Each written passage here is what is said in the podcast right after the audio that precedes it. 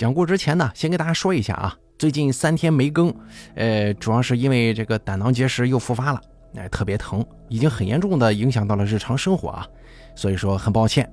而今天呢，咱们给大家讲的这个故事啊，名字叫大宁。这个故事的题目呢是个人名，会出现在故事当中的一个人名，很接地气啊，是一个非常长的故事，在这儿给大家讲一讲，算是这三天没更的一个补偿吧。很抱歉，不好意思啊，大家。本故事作者冥王由大凯为您播讲。直到现在，光子也不知道自己的好兄弟大宁的尸首到底被埋在哪里了。滔滔的河水流淌过辽西平原，吞没了无数人和事儿。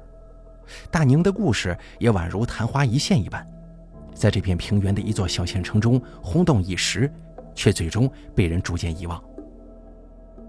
光子站在河边，掐灭了最后一支烟，紧了紧身上的衣服，望了一下还未完全结冰的河水最后一眼，默默地转身离去了。大宁和光子是从小一起长大的好哥们儿、好弟兄。两个人在村子的老家南北只相隔了百十米，双方的父母祖上还带着一定的亲戚交情，所以两个人的关系不是兄弟，但胜似兄弟。大宁的爹妈都是农民，老两口老来得子，所以对大宁也是倍加宠爱，吃喝玩乐都尽可能的满足这个独子。光子的父亲则是当地颇有名望的一名中学教师，家里还有一个哥哥跟一个姐姐，两个人都要大他许多。光子家几代都信奉着基督教，因此啊，光子爹对光子的管教要严格许多。大宁虽然受父母宠爱。但并未长成所谓的纨绔子弟，而且人颇为讲义气。两个人成长期间，也正是大宁带着光子学会了逮蚂蚱、掏鸟窝、弹弹珠，光着屁股游遍了村子的各条河流。有什么好吃的好玩的，大宁都会想着这个小他几岁的弟弟。那个时候的大宁就经常冒出一些与其他人迥然不同的想法，对于各种事情颇有自己的主见。有一回，大宁跟光子在两个人家附近的小河游野泳的时候，大宁踩着水对光子说：“等自己以后死了，一定要葬在那滔滔的河水里，顺着水流走遍整个辽西平原。”河水算不上湍急，却也时不时的掀起几朵浪花，两个人的小脑袋在河水中浮浮沉沉。大宁的为人自然没得说，只是啊，他对读书学习毫无兴致。初中没念完，就跟着别人在县城到处打工，做着各种买卖。几年下来，做的也算是有声有色吧，在社会上广交人脉不说，自己也攒下了些许存款。而光子则是在职高读了一半，学校看他手艺不错，就提前给他毕业了，推荐他跟了一位远近有名的大师傅，做起了家电修理的工作。那年头的家电还没有什么三包政策。自然的，城里乡下能用得起家电的人，不说非富即贵，也算是颇有家资啊。光子跟着师傅学修空调、修电视、修冰箱，长此以往也算是混得不错。就这样，两个人各自有了家庭。光子连租带买的在县城里盘了套门市楼，经营着自己的修理手艺。而大宁呢，自从老爹因病去世之后。就跟老婆孩子一起陪着老妈在以前的老房子居住，平常就骑着那个在那个时候还很招摇过市的大摩托，往返于县城和村里。但是好景不长啊，逐渐的，光子发现自己的双手也开始不受控制的发抖了，就像是家里的老娘跟大哥一样。严重的时候，有些工作还得需要自己的徒弟代劳。光子心里很清楚，这应该就是家里的遗传病。奇怪的是，有人得，也有人不得。以前光子妈妈寻医问药，去过不少地方看，可是啊，只得到了治不好这个结果。长期下去，修家电这一项需要精细操作的营生，终究是做不下去了。光子也就萌生了不如早点改行，另做打算的想法。某个冬日的下午，光子联系上了自己的好哥们大宁。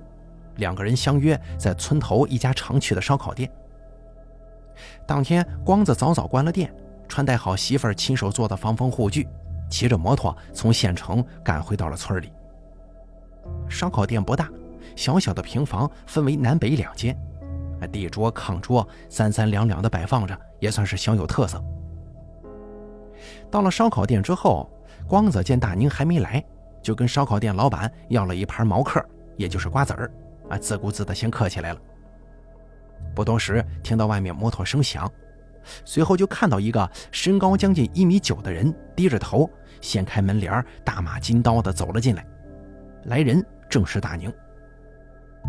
大宁左右环顾，撞见光子之后，见他还没点菜，就起身喊道：“老板，来一箱老雪，二十个肉串，十串板筋。”点好菜之后，大宁转过头，又大大咧咧地坐回了光子对面，顺手抄起一把瓜子儿，笑呵呵地问：“来了，兄弟，家里都挺好的吗？今儿啊，咱哥俩可得好好喝点儿说话间，老板把一箱老雪啤酒给抬了过来。随着一盘盘烧烤端到桌上，两个人逐渐打开了话匣子，开始边喝边聊。酒过三巡之后，光子开始跟大宁聊起了这次喊他过来的目的。宁哥，其实这次也不是为了别的事儿，你看我这手啊。说着，光子又抬起了酒杯。大宁以为自己这小兄弟要碰杯呢，下意识的就把手抬起来了。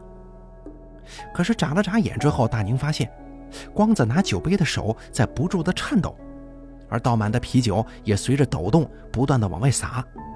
哟，大宁惊呼一声说：“这是跟我大娘还有咱大哥一样的毛病吗？”两家本就是故交，而且住得近，光子家的遗传病，大宁自然也是知道的。对呀，其实今天我也是想问问宁哥，你想着你门道多，看看有没有啥活是我能干的。大宁闻言之后，刚刚皱起的眉头忽然间舒展开来了，端起酒杯一饮而尽，故作神秘的对光子嘿嘿一笑说：“哎，兄弟，你还真别说啊，今儿就算你不提这个事儿，我也得找你。哥们最近新找着一个发财的门道，现在这大车买卖可好做得很呐。什么大车？对，大车，就是咱县货运站偶尔会开进来，比那翻斗子卡车大了好几倍的大挂车。”我打听了一下，可是赚钱的很呐。说着，大宁环顾左右，又压低了些声音说：“现在一辆挂车是几万到十几万，啊，这这么贵啊！兄弟，你傻吗？小点声音。”大宁赶紧环顾四周，见没人在意，又说道：“你别看贵呀，但是回本快得很。我特意跟人问了，这玩意儿是按照公里、货重两样一块来算运费的。”光去一趟就能挣好几千块钱呢。大宁又给自己倒了杯啤酒，润了润嗓子。你看，这大车去了，总不能空车回来吧？行话叫空放。等到了当地呀，提前再联系好那边的货主，把上下关节打点一下，再不济拉车当地特产回来一卖，嘿，这又是一笔钱呢。到时候雇个替班司机，两个人轮流开，刨去油钱、修车钱，一周一个来回。起码能有个一万多块呢，咱跑一周歇一周，不行啊，就多整几辆车，多雇几个人，不到一年就能回本儿。宁哥，光子压了压颤抖的手，拿起酒瓶把酒给大宁倒满。可是这买车钱从哪来呀？兄弟，我最近认识了个大老板，可以低价从他手里拿车。这这人靠谱吗？你这是什么话呀？兄弟，你信不到他，还信不到我吗？虽然他那有的车是二手的，但是我去看过了，那车看着跟新的没啥两样，质量绝对没问题。而且呢，这个驾照的事儿都能帮咱们解决。这至于买车钱嘛，我们就去贷款，银行那边我也有朋友，这个绝对不是高利贷，到时候每月还点儿，每个月再自己攒点儿，没两年呢，你就能跟弟妹把你们的房子彻底买下来了。哥哥我呢，还要在农村陪老娘，挣的钱你嫂子说了。存起来以后啊，等你大侄女读高中上大学用，嘿，我得给她留着。提起女儿，大宁满脸都是幸福，说着又把一杯酒一饮而尽，嘶哈一声，非常享受。两个人聊得兴起，光子连日的愁容也逐渐烟消云散，眼睛里满是神采。商定等过段时间把工作跟自己的徒弟交代好，就准备开始跟着大宁干了。大宁见事情基本定了下来，更加高兴，赶忙喊老板再加一箱啤酒。两个人继续推杯换盏，兴到浓时，大宁还借着老板家的录音机放起了磁带，跟着磁带唱着他最喜欢的崔健的歌曲。我曾经问个不休，你何时跟我走？就这样过了个把月之后，光子把自己的店盘给了徒弟，掏出了存款，并且带了一部分，跟大宁搭伙一起跑起了大车。光子一共买了两台大挂，雇了四个司机，两个人一辆车轮着班跑。光子因为手的问题自己不开，只是偶尔跟着车去外地跑一跑。每次回来啊，都给自家老爹老妈。还有大宁家几口人带点特产啥的。大宁呢，则是贷款买了三台，自己跟四个司机轮着开。尽管期间也遇到过大大小小的问题，但两个人的日子终究是慢慢的回到了正轨，按期还着贷款，每个月自己也算是有所富裕了。时间又过去了一年左右，大宁家的女儿也马上到了要上高中的时候了。当年冬天，兄弟二人商量着要不要在过年前再跑最后一车货。两个人看来看去，大宁看中了一趟到河北的活，那是一车大件轴承。光子看客户的信息写的模糊不清，心底多少有些打鼓啊。但大宁觉得对方给的还是不少的，这一趟跑下来肯定能过个好年了。光子在货运信息里看了许久。瞧其他的活儿，要么是路途比较远，要么就是给的太少，索性啊给自家的司机放了假，分了钱，让大家回去过年了。大宁见状，想着河北也离家不远，也给自家几个司机放了假，就一个人开车踏上了旅途。可是谁都不曾想到，大宁再回到家的时候，却是另外一番模样了。那天应该是腊月的二十三四。年前的关节下了几天的雪，整个世界变得一片白茫茫的，平添了几分年味儿。光子在家忙活着过年所需的各种年货，闲暇的时候，光子还寻思着大宁应该明后天就能回来了，正好跟家人赶个小年儿。可是，在夜里，一通电话把他从睡梦当中给吵醒了过来。“喂，哪位啊？光子呀，我是你大宁嫂子。嫂子，咋了？大半夜什么事儿啊？”光子听到对方哽咽着说：“你跟弟妹能不能陪嫂子去一趟河北呀？你大哥他出车祸了。”光子接到电话之后，赶紧喊着媳妇儿跟家里人交代好要出去一趟，而光子则是跟朋友借了一辆小汽车，带着自己媳妇儿跟大宁嫂子连夜开向了河北。下过雪之后的道路难免有些湿滑，光子内心焦急，却也不敢开得太快。大概八九个小时后，几个人按照警察电话中给的地址抵达了当地的医院。警察跟医生核对过几个人的身份信息之后，微不可察地叹了口气，直接把光子三人带到了医院的太平间。映入眼帘的是一张冰冷的操作台，一具似乎短了什么东西的尸体被白布所遮盖，下面隐约透露着有些扁平的物体的轮廓。非常遗憾。我们到现场的时候，人就已经没有抢救的机会了。通过核查拍照，还有车内的驾驶证信息，虽然面貌已经无法辨认，但基本可以确定这就是你的丈夫大宁。警察抿了抿嘴，看向身旁的医生。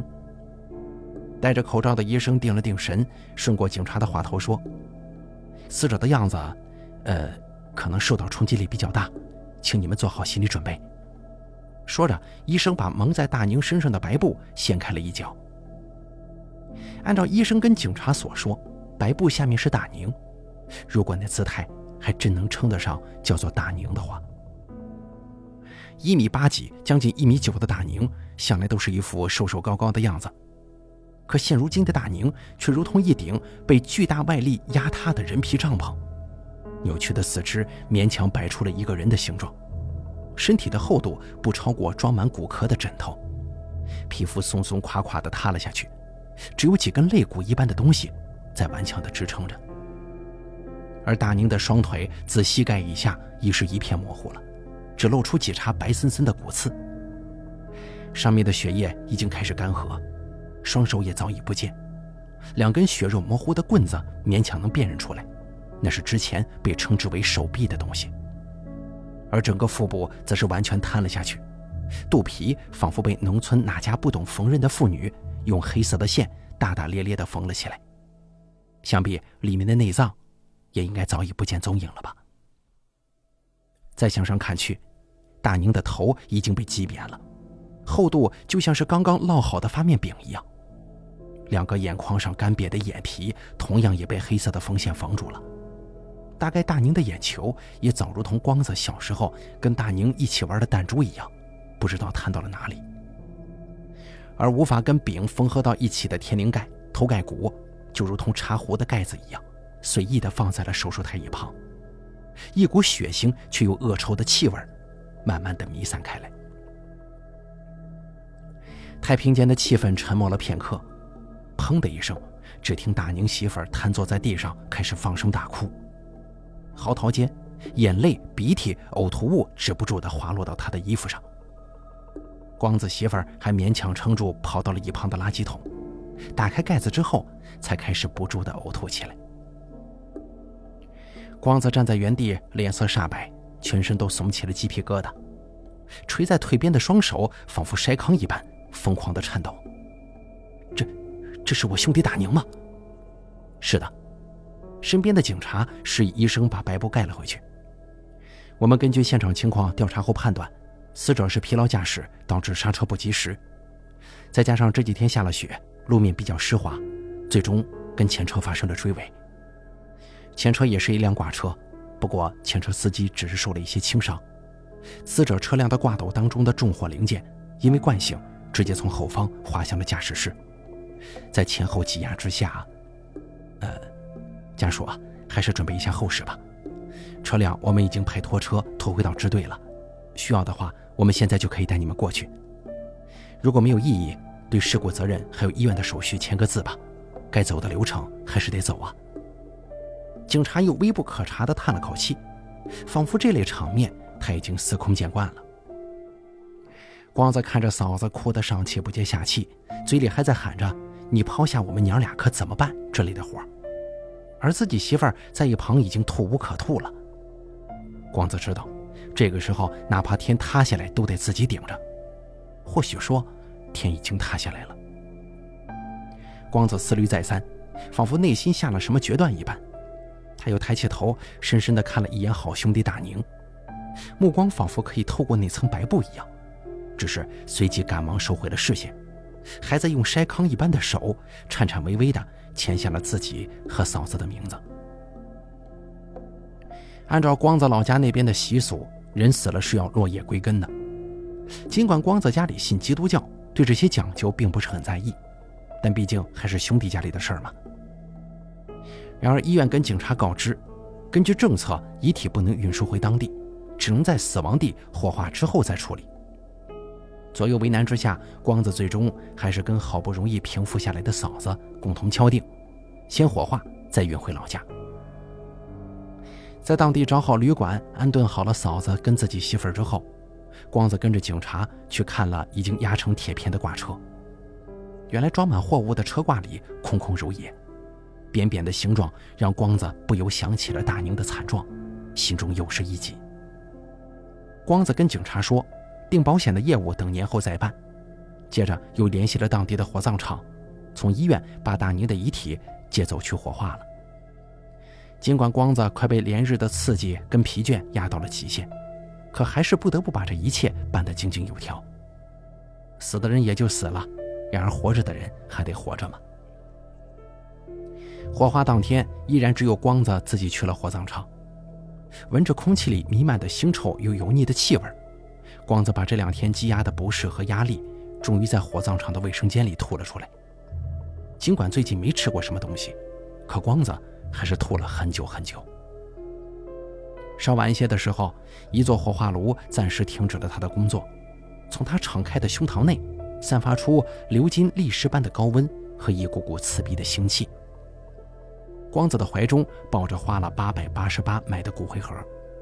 从焚尸的工作人员那儿借来了火钳和铲子，用颤抖的手尽可能的把大宁的骨灰装好，时不时还得用火钳敲碎一些没有完全烧化的骨头。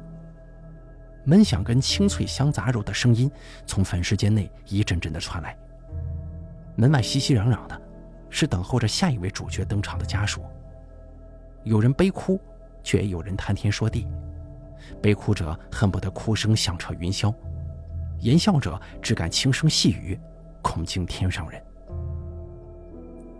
年前的关节应该是万家团圆的时候，可火葬场内仍有数座焚尸炉，仍旧在默默发挥着他的职责，给逝去的人们在这世界上最后一个温暖的拥抱。迎来送往中，形形色色的人群如同云朵般散了又聚，匆匆留下的只有磕碎了一地的瓜子皮。光子听着房间外传来的声音，仿佛那些都来自另外一个世界。骨灰盒的重量在不断增加。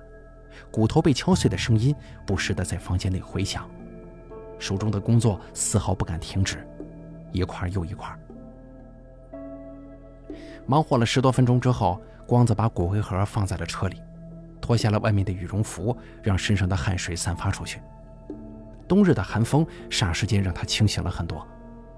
这个时候，媳妇儿打来了电话：“光子，嫂子刚才不知道怎么了。”联系好家那边的人，说今天晚上就安排下葬。什么？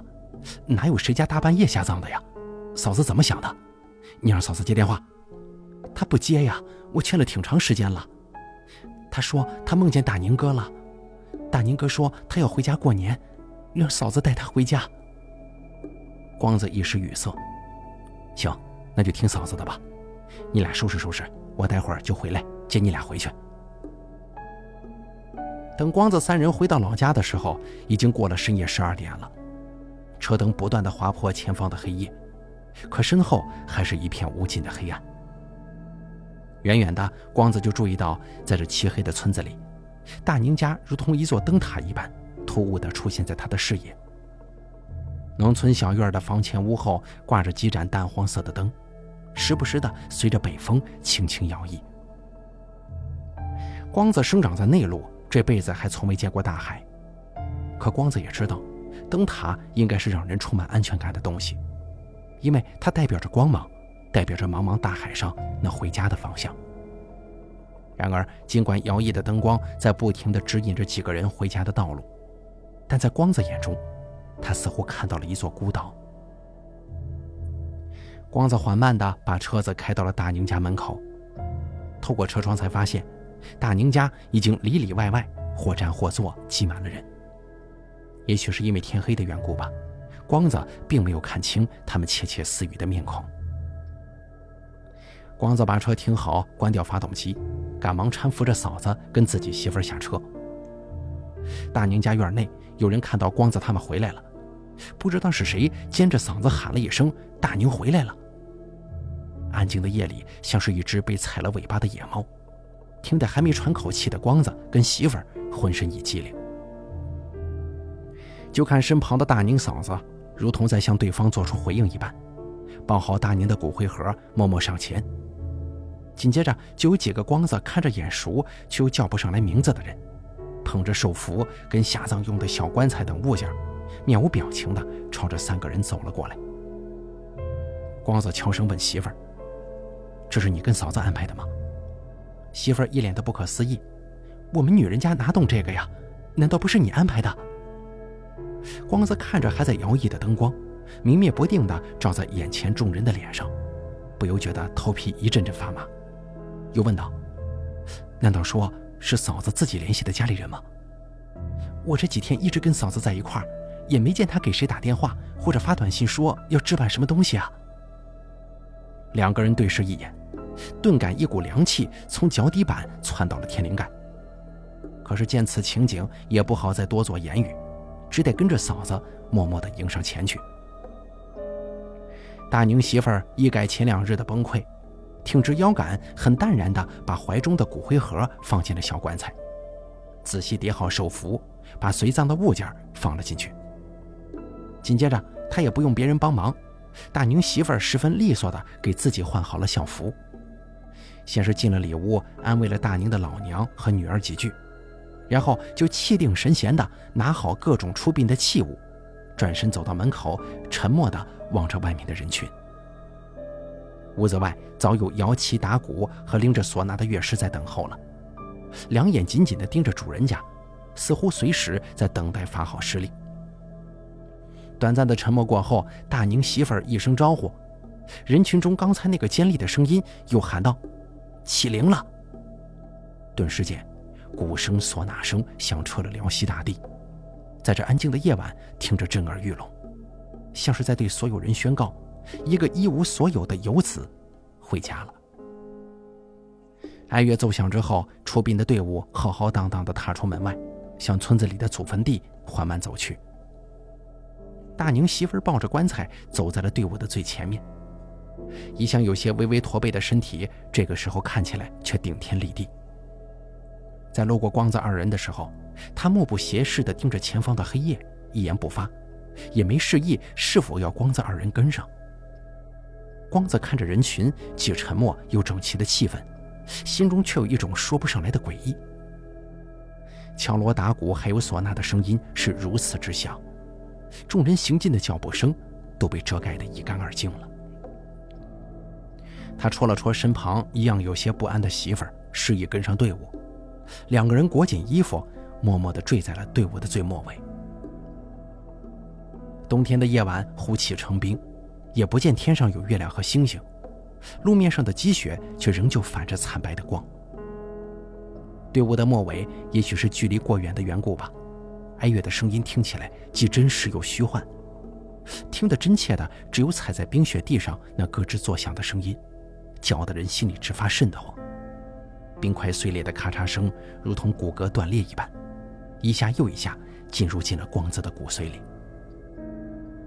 黄白色的纸钱从队伍前方飘了过来，或落在人群的肩膀上，或落在白茫茫的雪地上，纷纷扬扬，挥挥洒洒。好像在这半夜凌晨，下了一场来自另一个世界的雪。农村人家都爱看热闹，也都讲究着亲戚里往，大家互相帮衬帮衬。所以在光子家这边，谁家有个婚丧嫁娶，人们都会过来看看情况，是不是自己熟悉的人，或者说有没有什么能帮上忙的。只是这一路沿途走过来，光子发现，敲锣打鼓的声音没有吵亮任何一户人家的灯。这条光子走了几十年的路，竟然也变得陌生了。路边应有的几户人家的房子，也不见了往日的轮廓与踪影。纸钱铺就的雪路不断延伸，也不见前方的人有任何其他动作，只有漫天的纸钱大雪不断阻隔着光子二人的视线。两个人忐忑不安地跟着送殡的队伍。光子媳妇儿悄声地跟光子嘀咕道：“这群人你都认识吗？”也都没个动静，这大半夜的真是瘆得慌啊！行了，别瞎说了，咱家信教的，你怕这个？光子低喝打断了自己媳妇儿，却掩饰不住自己颤抖的声音传来的恐惧。可是谁家有大半夜出殡的呀？铃也不停，也不掉焰，而且你没发现吗？大嫂子一回来就跟变了个人似的。光子媳妇儿说着话，也渐渐没了动静。似乎周围的寒气侵入了身体，而微微颤抖起来。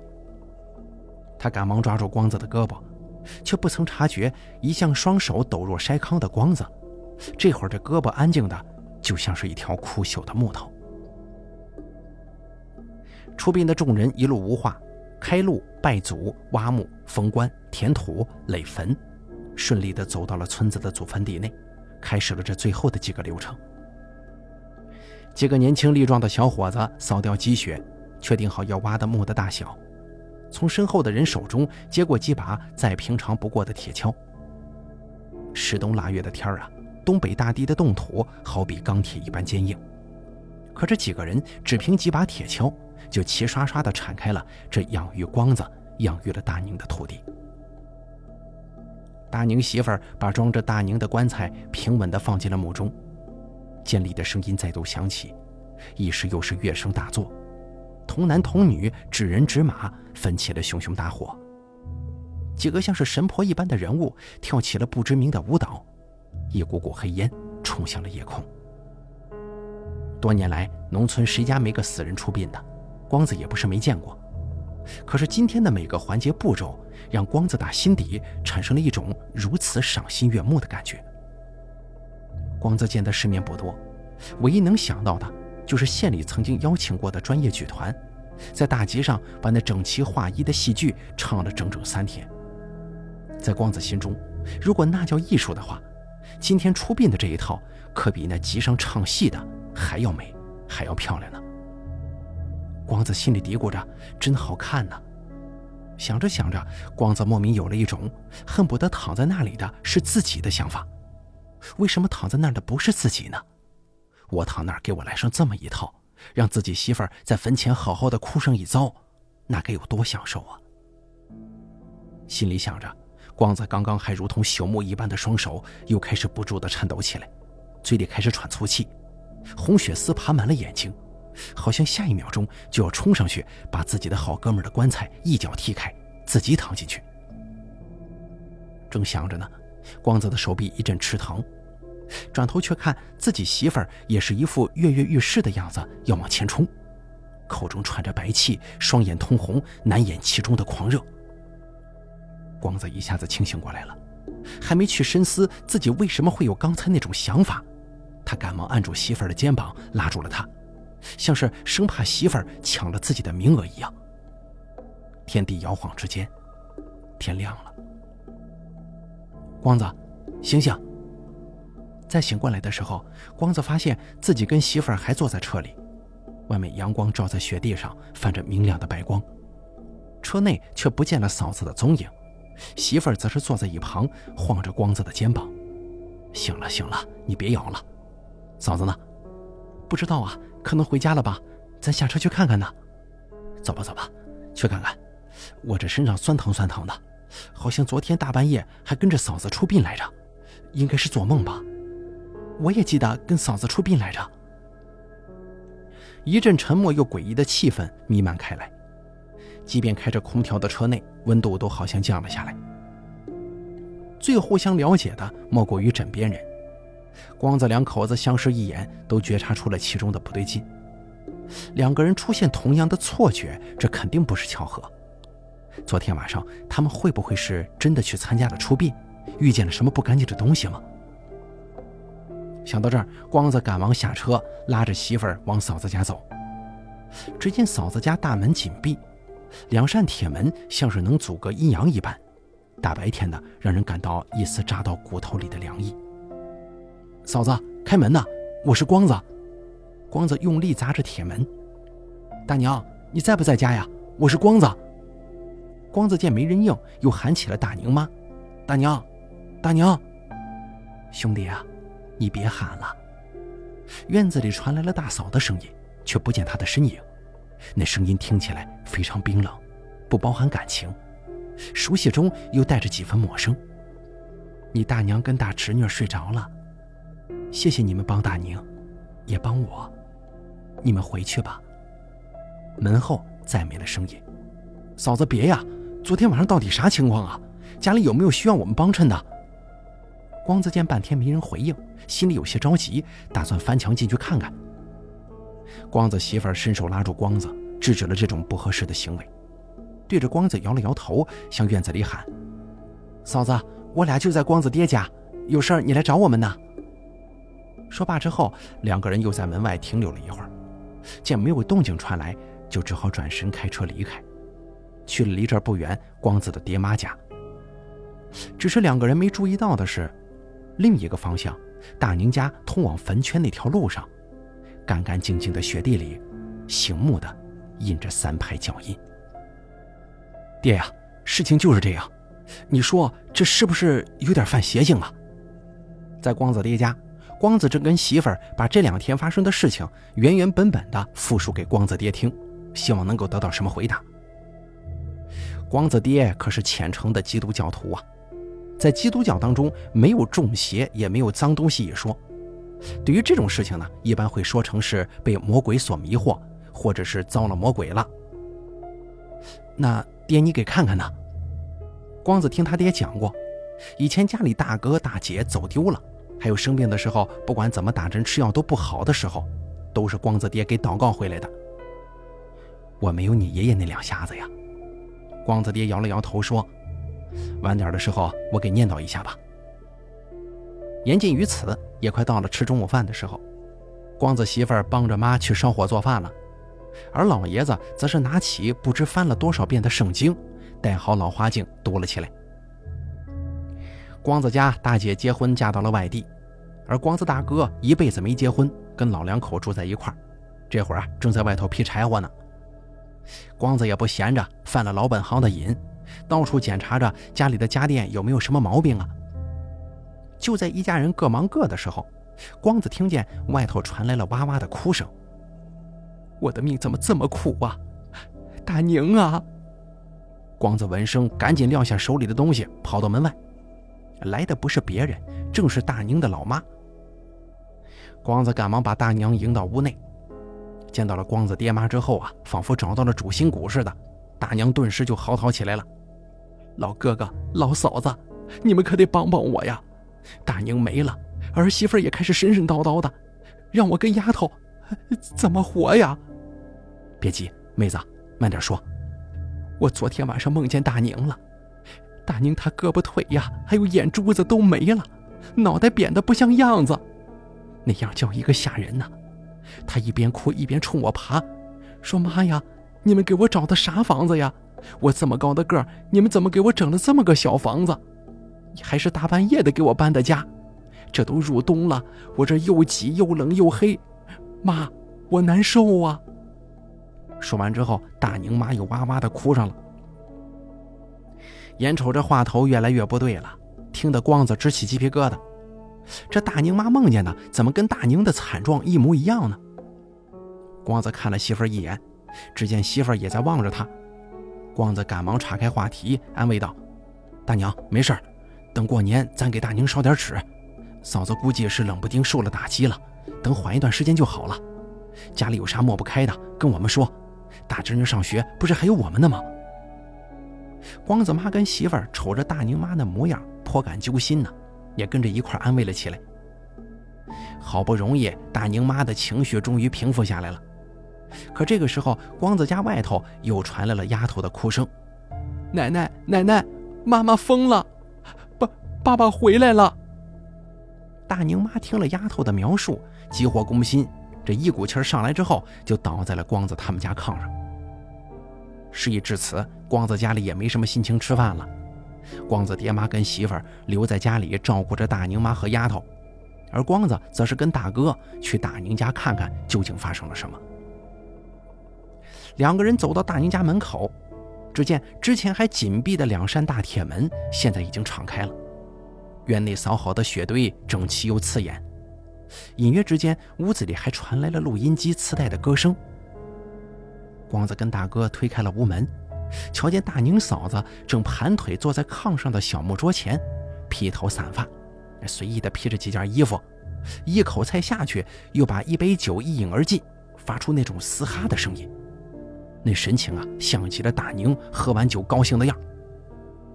桌子上摆着几盘剩菜。一瓶白酒，炕下头还摆着一箱子老雪呢。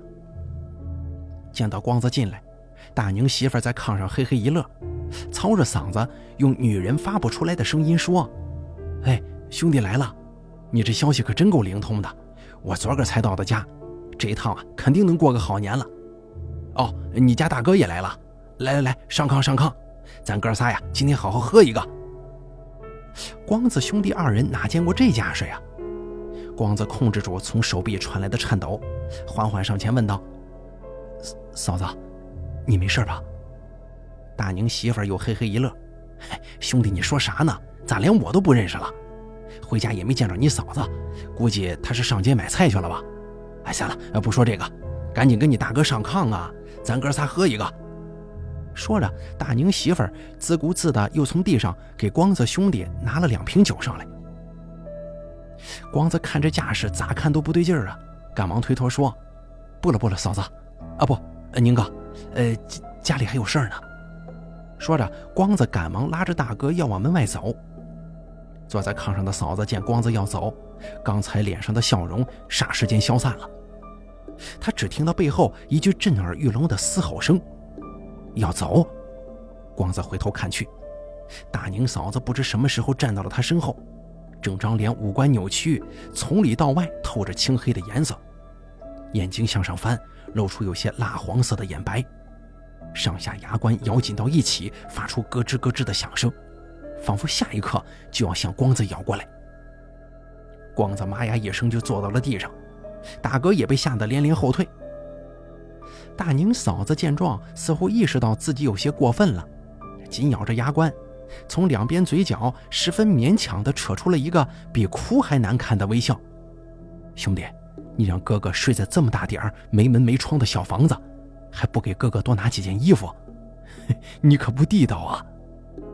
说着，他手中捏着的酒瓶子也开始咯吱咯吱地响了起来，脸上的表情逐渐狰狞。大哥，别呀，大哥！我真不知道怎么回事，我要是知道，我肯定不能让你遭这个罪呀。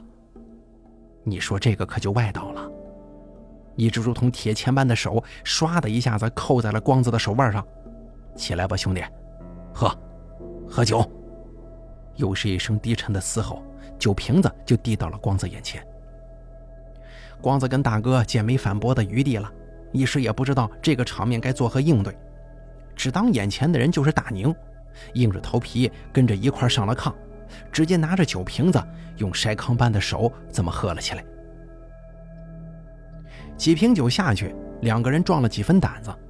光子本来就快一整天没吃饭了，低糖的感觉让他的手好像抖得更厉害了。想着上手夹筷子菜，压一压心头的急火和焦虑，但是被大哥不动声色地给拦住了。大哥比大宁还要大几岁。这会儿见大宁没有了先前的凶神恶煞，就试探性的问道：“大宁啊，你还记不记得你是咋回来的？”听到大哥的问题，大宁有些不以为然的放下酒杯：“咋回来的？我自己开车回来的呀。”“那弟妹呢？”“你弟妹……”刚要回答呢，就听到外屋门响了，几个人透过窗户看去。是光子爹跟光子媳妇儿带着丫头过来了。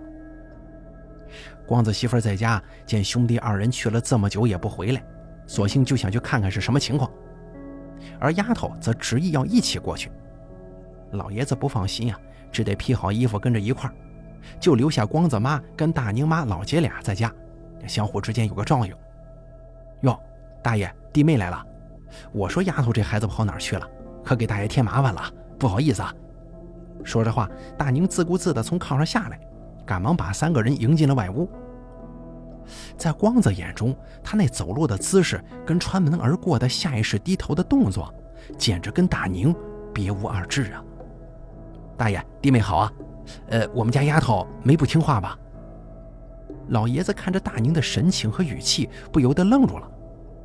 丫头赶忙躲到光子媳妇身后，看着笑呵呵的妈妈，眼中满是陌生。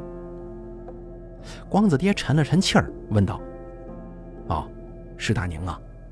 嗨，大爷，你瞅瞅我这么长时间才回来一趟，还没过去看你跟大娘，还让你跟弟妹把孩子给我送来了。”光子看着这会儿对着自己老爹礼貌至极、嘿嘿笑的大宁，很难想象这跟刚才那个咬牙切齿、脸色黢黑的是同一个人。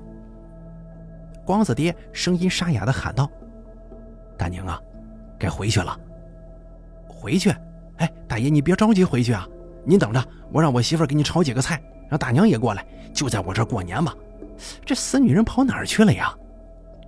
紧接着，大宁的语气逐渐烦躁了。大宁，你回去吧。光子爹的眼睛紧紧盯着大宁。大宁被光子爹的眼神注视着，仿佛浑身长满了虱子，脑袋就好像不是自己的似的，开始僵硬的摇晃起来。神情逐渐变得暴躁和扭曲，才恢复正常的眼睛又重新翻出了蜡黄色的眼白，阴恻恻地盯着眼前的老人，脸皮止不住的抽搐。回去，回去哪儿啊？你个老东西，我让你给我留下！大宁的手呈爪子一般缓慢地向前探，就像光子的遗传病一样开始颤抖。该死的女人去哪儿了？还不回来做饭？又是咯吱咯吱的磨牙声音从大宁的嘴里传了出来。大宁的女儿丫头再也忍受不了眼前的一幕了，哇哇的哭着从光子媳妇身后冲进了里屋，抱起家里的梳妆镜，用镜面对向了大宁，一边哭一边喊：“妈妈，你看看你是谁呀？”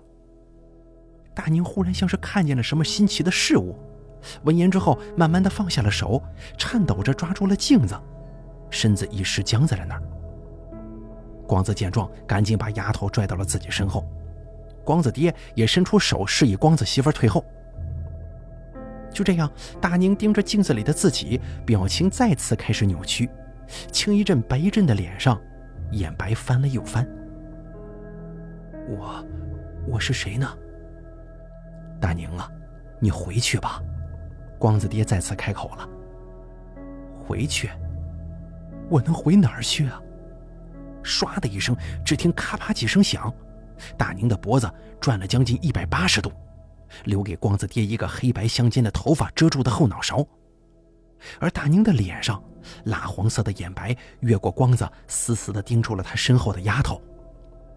大宁扭曲的表情逐渐平复了下来，光子听到嘿嘿一乐，耳边响起了一个声音：“回去了。”咔嚓一声。惊醒了在场所有人。光子抬头看去，嫂子这会儿已经倒在了地上，手里的镜子也被摔得粉碎，她的脖子也不知怎么回事，恢复了原状。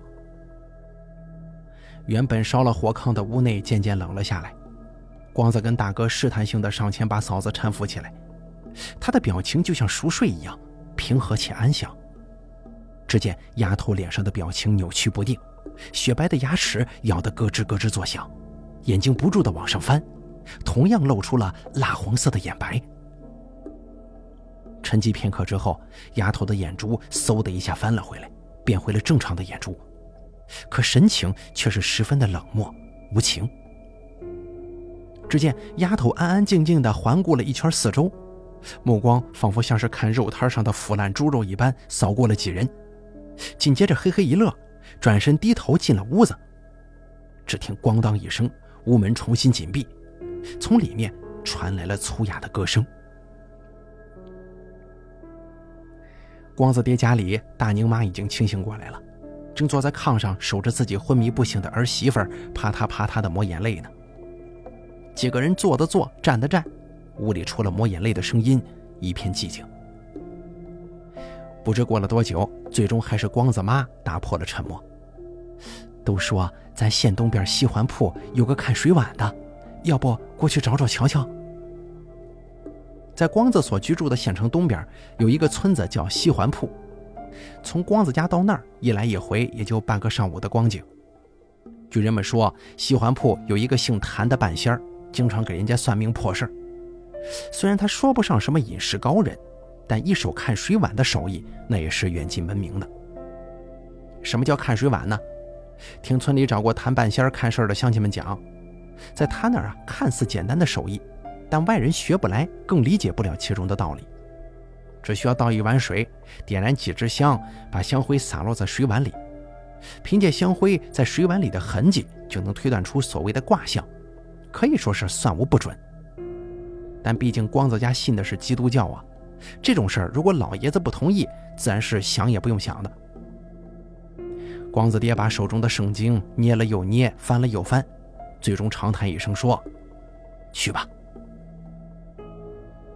西环铺，一个跟一般村庄没什么区别的地方。东北的地名啊，一向取得很随意，对于其名字的由来，自然也无人知晓。唯一奇怪的是，虽然名字里有西，但西环铺的位置却是在东方。慢悠悠的刚把车开进村子，想了想，有些不合适。于是光子倒回去，把车停在了村口，步行着向村里走去。东北这种半仙儿看事儿的，其实并非像电视剧里所演的那种老和尚、老道士，长得仙风道骨，一张口就满嘴的阿弥陀佛、无量天尊。说白了吧，就是普通的老百姓，春天一样种地，秋天一样收获，也会为了旱涝不保收而发愁。只是在遇到有人求上门的时候，会视情况帮助一二。收费用也没个章程，有时候收钱，有时候收东西，或多或少的全凭心意。那个时候信息没怎么流通，光子全家也没人知道这位谭半仙儿具体住在西环铺哪一块儿但是活人还能让尿憋死吗？解决的方法也很简单，问呗。走进村里，光子紧了紧身上的大衣，见前面不远处土路上一位大爷正慢悠悠地朝光子这边走。光子赶忙上前，从衣服兜里掏出一包提前准备好的芙蓉王，轻轻磕了磕包装袋，倒出一根递给眼前的大爷：“大爷你好啊，跟您打听个事儿呗。”大爷一愣，还是淡然的接过香烟放进嘴里。光子见状，又从兜里摸出火柴盒来，另一只手遮着风，给大爷点着了烟。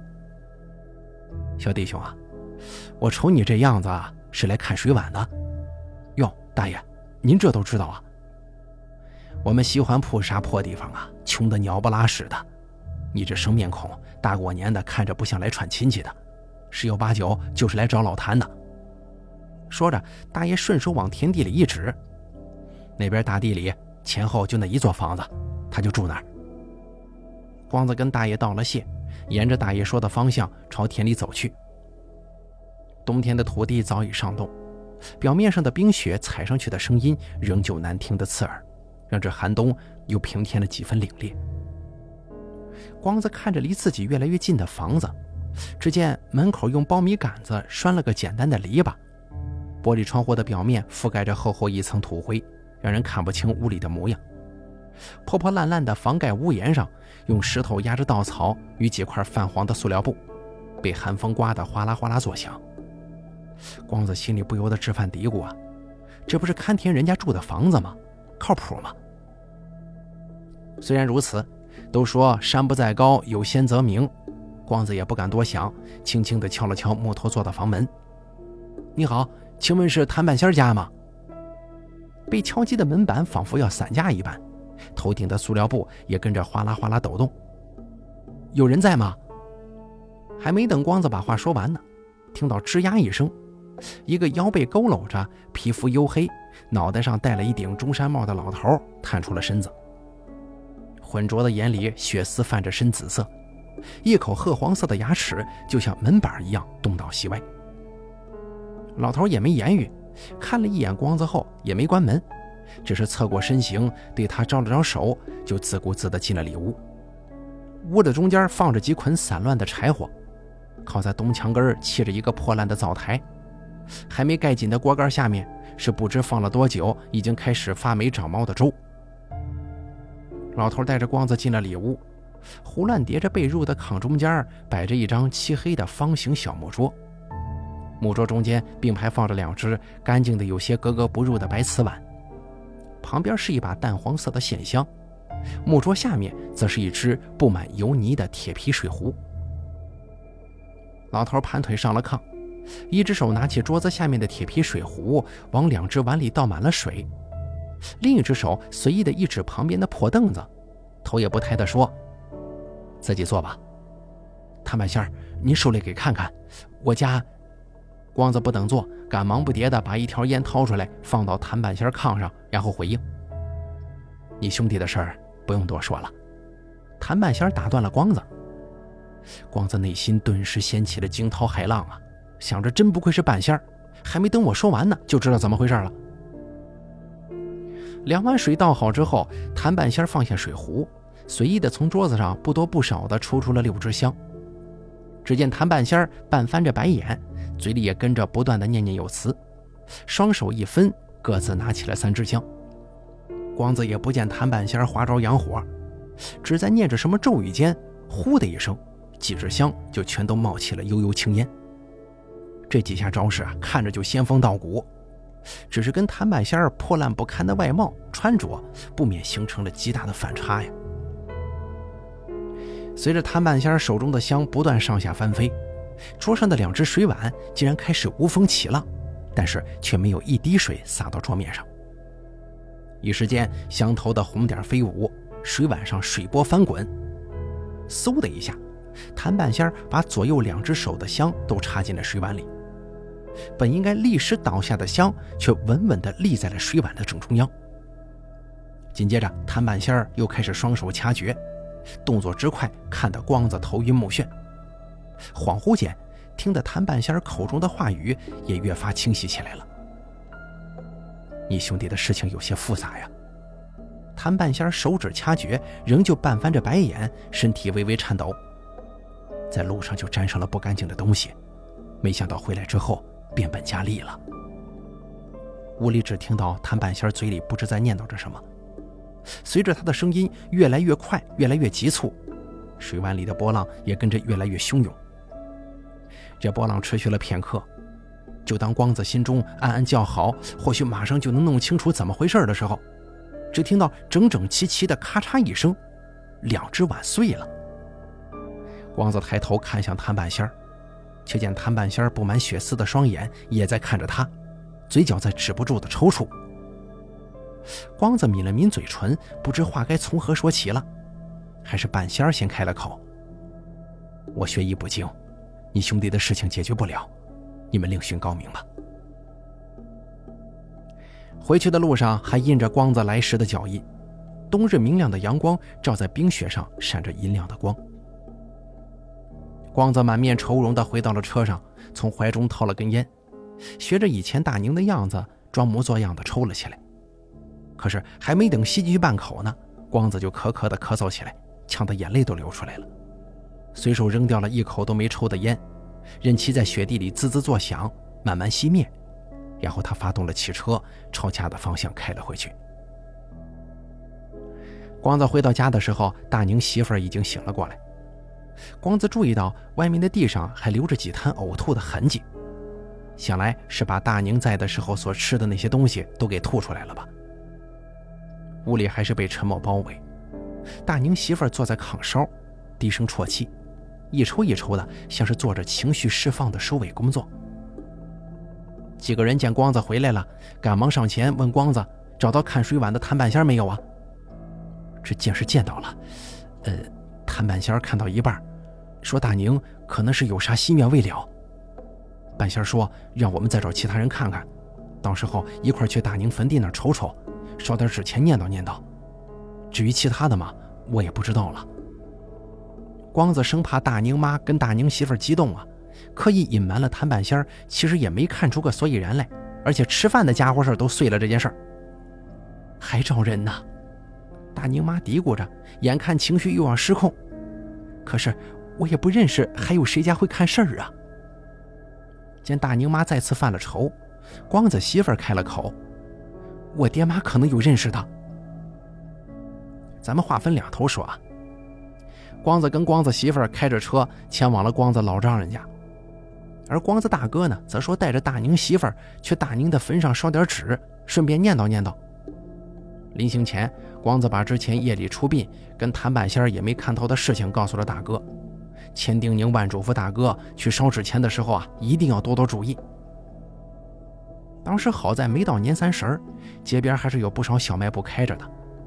光子大哥顺利的买了两捆黄纸，熟悉他的人也不由得纷纷侧目啊，怎么一向不讲究祖宗祭祀的光子家也开始烧上纸钱了？再三追问之下，大哥还是多少透出来两句大宁没了的内容出去。大哥带着大宁媳妇儿向村子祖坟地的方向走，想了想，最终还是绕路避开了大宁家。按照大宁媳妇儿的记忆，在坟圈子里寻找着大宁的坟。年前的坟圈子在节日气氛烘托之下显得格外冷清，被积雪覆盖的松柏越加显得几分肃杀了。光子大哥硬着头皮在坟圈子里走了好几圈，可是根本就没找到大宁的坟。按理说，昨夜才出殡下的葬，今天的新坟应该很容易就能寻到啊。可就算是大哥找了好几遍，甚至把看着比较新的几座坟的积雪给扫掉，仔细看了墓碑上的名字之后，却还是没能找到大宁。可大宁媳妇儿却坚称肯定是埋在这儿了。几经无奈之下，大哥最终还是带着大宁媳妇儿回到了光子爹的家中。夜晚。光子两口子顺利请到了光子老丈人的朋友，也就是老带头跟他的老伴并且按照他们的要求，把所需的应用之物带到了大宁家附近的路口处。老带头跟他老伴两口子呀，同样也是普通的农民，只不过还经营着跳大神的工作。按照光子老丈人的说法，老戴太太早年间生过一场大病，四处寻医无果之后，他们村子的一位姓苏的老太太。还收了老戴太太为出马弟子。自那之后啊，老戴太太不仅痊愈，甚至这几十年间连个头疼感冒都没得过。啊所谓跳大神啊，也叫做请老仙儿、搬老仙儿，并非像传闻所说的那样，一个人跳大神就能请来老仙儿，而是需要两个人互相配合。其中老戴太太就是大神，是请神上身作为老仙儿的人身媒介，而老戴头呢，则是要打鼓唱神调，负责扮演请仙以及和老仙沟通的二神的角色。一般来说，不同的老仙儿都有着不同的喜好。帮人办事儿也会根据喜好不同，跟事情的难易程度，以此来索取什么。根据光子老丈人所说，老戴两口子拜的是胡黄白柳灰中比较常见的胡家。可奇怪的是啊，一般两个人都是在家看事儿，但这回啊，光子老丈人求上门之后，两个人掏出铜钱，不知道嘀嘀咕咕了些什么，最终敲定破例一次。要在看事儿人家最近的十字路口，冒着风险请一次老仙儿。虽然二人言之凿凿地说对自家老仙儿道行有着极大的自信，但毕竟十字路口也是个过阴之地呀。就算是看在光子老丈人交情的份上，也开出了不小的代价。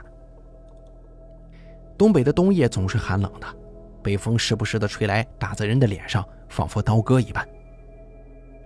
这回看事儿的所在的十字路口位置距离大宁家不远，估计也就有个二三十米的距离吧。隐隐绰绰的还能看见大宁家里有一个身影坐在炕上喝酒吃菜，嚎啕的风声中，好像还隐隐约约的传来一无所有的歌声。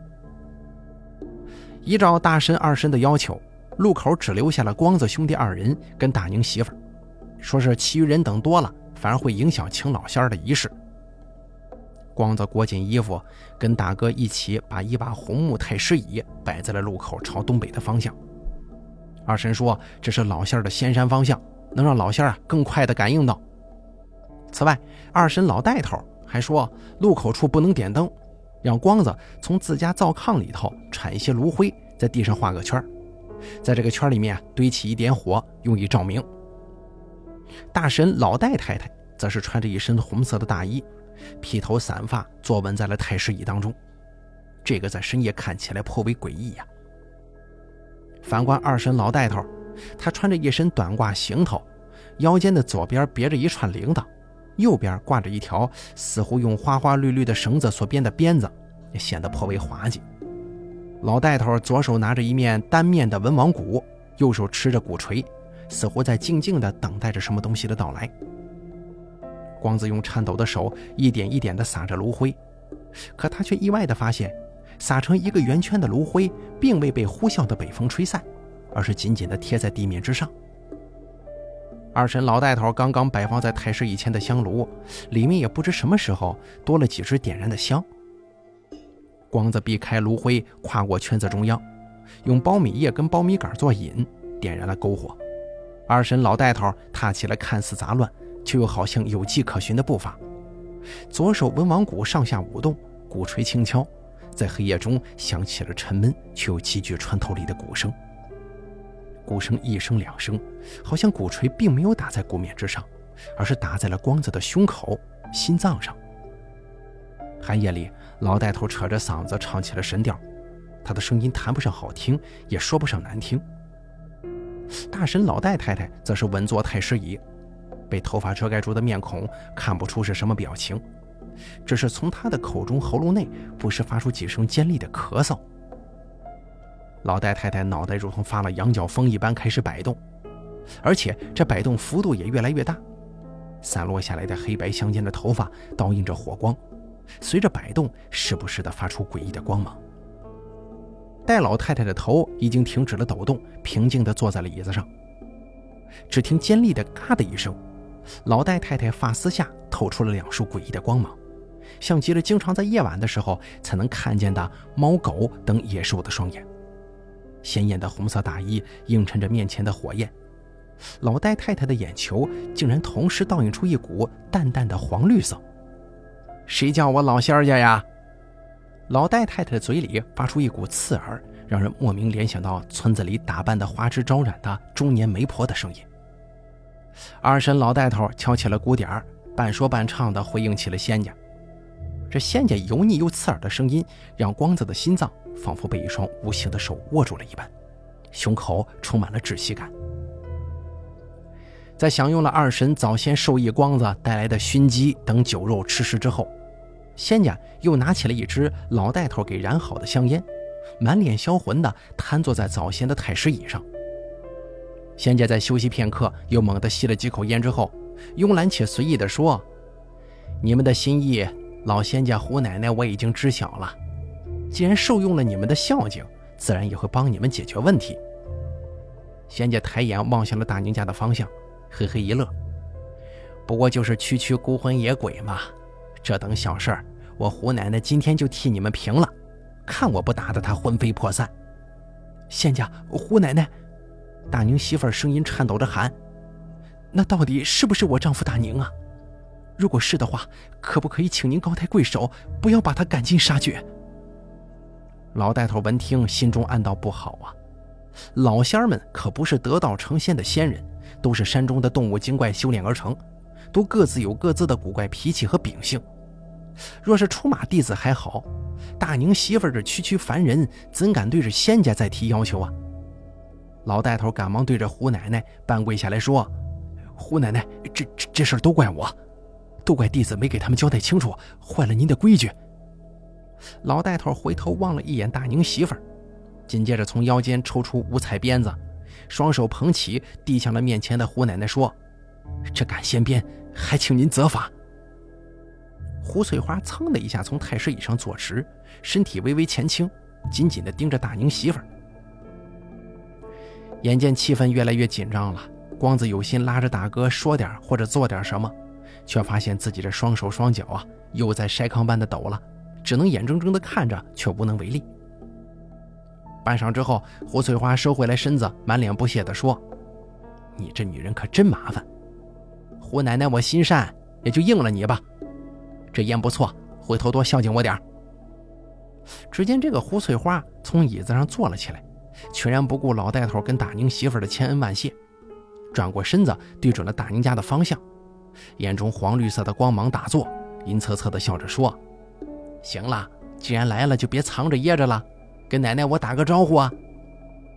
寒风更甚，光子面前的篝火开始有了时明时灭的迹象。也许正是灯下黑的道理吧，在场的众人全然没有注意到，一个衣着单薄、瘦弱的身影，翻着蜡黄色的眼睛，面目狰狞的从大宁家方向的黑暗里慢慢的走了过来。一只小狐狸，还敢自称奶奶！火光逐渐照到了大宁女儿的脸上。通红的火焰像是擦在纸人脸上的腮红。又是大宁的声音从丫头口中传来：“就凭你，剥掉皮子做个围脖，我都嫌骚。”刚刚还满嘴讥讽的胡翠花，随着大宁越走越近，竟然开始颤抖起来。没有了早先的气势不说，而且脸上的表情阴晴不定，风中还隐隐约约地传来牙齿打架的咳咳声。“你你怎么会？”还没等胡翠花说完呢，大宁媳妇儿忽然从怀中抱出一面镜子来。光子一看，发现这竟是爹家里的梳妆镜，不知什么时候让大宁媳妇抱了出来。大宁媳妇用镜子对准了大宁，嚎啕大哭道：“大宁啊，你看看你都把闺女糟践成什么样了，你看看你究竟是谁呀？”大宁全然不顾一旁还在瑟瑟发抖的胡翠花，抱着镜子一步一步的朝着大宁走去。你说你开完车就回来过年呢，你就这么对我们娘俩的吗？光子听着嫂子语气中的悲愤，心底更加后悔，当时为什么没有拦着大宁去接那趟活呢？实在不行，你就负我身上，别折磨闺女了。大宁媳妇的泪水在面庞上结成了两条冰凌。一旁的胡翠花瞥了一眼大宁媳妇，似乎欲言又止。随着大宁媳妇手中的镜子离大宁越来越近。光子心中的不安感开始越来越强烈了。北风呼应着大宁媳妇的哭声，也开始咆哮。大宁嘶吼声又刺耳的响起来了，光子身上传来针扎般的刺痛，却看老带头跟自己大哥也都捂着耳朵，试图把这不男不女、尖锐且戳心的声音给挤出去。而胡翠花也在捂着脑袋，身体不停的打着摆子。光子被北风吹倒的瞬间，听到了镜子碎裂的声音，跟一声狐狸的哀嚎。昏迷前的最后一眼，光子看到了颠倒的世界和被吹倒的众人，满地的镜子碎片反射着雪地里的荧光，好像冬夜里的星辰落在了这片大地。火熄灭了。两天后，被北风肆虐的有些着凉的光子跟大哥逐渐的恢复了过来。然而大宁的女儿丫头却一直处于昏迷当中，时不时的还会高烧不退。好在去附近的卫生所输过液之后，也并没什么大碍了。大宁妈忧心忡忡地照顾着丫头，寸步不离。至于大宁媳妇儿，光子后面曾经到大宁家的门口远远地看过几眼，两扇铁门依然紧闭。似乎只有那一无所有的歌声，还能为光子心中带来些许慰藉。光子自嘲啊，那让二婶老带头诚惶诚恐的老仙儿，本以为是个什么厉害的角色，到头来却只是一场笑话。那跳大神的舞蹈和神调，确实具备不错的观赏性，可现在看来却像极了一场闹剧。据说大神老戴太太自那之后就再也不接出马的营生了。光子踏着冰雪，一步步地走回家之后，接到了一个来自大哥朋友的电话，说是帮忙打听到了在隔壁市的吕屋山上有一个修行得道的道士，也许他能够帮忙解决大宁的问题。又过了大概半年之后吧，大宁媳妇娘仨借着丫头顺利的考上了县里的重点高中，热热闹闹的办了一场升学宴，同时呢，也是为了冲一冲半年前的晦气。宴席期间，不少人私下找到光子，无非说着大宁真惨呐，那个道士道行真高深呐，大宁家是不是赔了不少钱呢？等等等等，让光子意兴阑珊的话题。可只有那位给光子介绍道士的朋友跟光子兄弟二人知道，隔壁市的吕屋山上多了一位每天唱着一无所有的道士。宴席过后，早把小汽车还给朋友的光子，骑着自己的摩托，一个人默默地离开了。驱车前往了辽河的岸边，辽河水奔腾汹涌，像是那人间的雪又回来了。半年前，光子在道士去往大宁家看事之前，他曾经问过道士一个他困惑了很久的问题：大宁的尸首到底在哪儿呢？道士轻声一乐，表情中带着几分释然，可他又语焉不详地回答光子说：“落叶归根，滔滔河水总会带来。”又吞没一切的光子在心中千万次呼喊：“兄弟，你在那儿吗？你到底在哪儿啊？”可等来的只有滔滔河水不断冲刷辽河平原的时候那雄浑的沉默。光子站在了辽河岸边，点燃了最后一支烟，望着河水，不知道他们究竟要流向多远的远方。耳边似乎又响起了熟悉的歌声。那首一无所有。好了，这个叫大宁的故事，咱们就给大家讲到这儿了。感谢您的收听，咱们下期节目不见不散。